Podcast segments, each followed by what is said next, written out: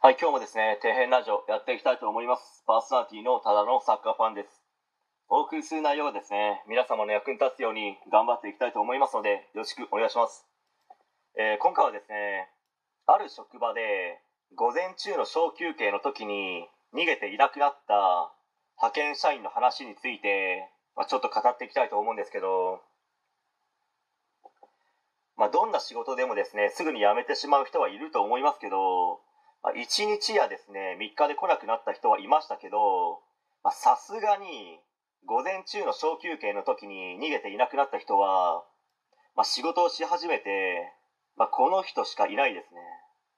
割とですね会社内でも騒ぎになって全員作業を止めてみんなで探したんですよ。もしかしたらですね機械に挟まってるかもしれないですしどこかで倒れてるかもしれないですからね。まあ、それで最終的には車がなかったので、まあ、帰ったのかと、まあ、イコール逃げたということですよね。まあ、それで何事もなく終わったんですけど、まあ、上の人たちはもう大激怒でしたね。まあ、そりゃそうですよね。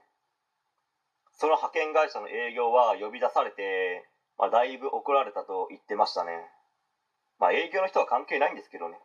まあ、それも仕事と言われたら、まあ、仕方ないかもしれないですけど、けどもはやです、しに来たのというレベルですしもうただの嫌がらせですよね。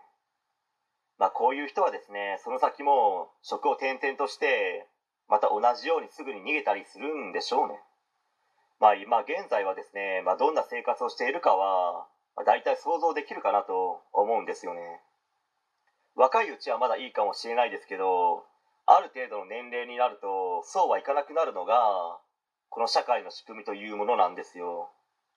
あ、でも今はですね真面目に働いていることを、まあ、切に願いますと、まあ、一応ですね頑張り続けてくださいと、まあ、声援だけは送っておきますね。でも子供たちやですね若者たちは決して真似はしないでくださいね。本当にいろんな人に迷惑をかけますのでしかもその逃げるというのが癖になったりもしますよ本当に、まあ、辞める時はきちんと辞めると言わず勝手に逃げたりするとこう業務に支障が出たということでまあ、下手したらですね訴訟問題にもなりかねないので、まあ、気をつけた方がいいと思いますよ、まあ、よほどのブラック企業の場合は、まあ、すぐに逃げた方がいいですけどね。はい、えー本日は以上になります。ご視聴ありがとうございました。できましたらチャンネル登録の方よろしくお願いします。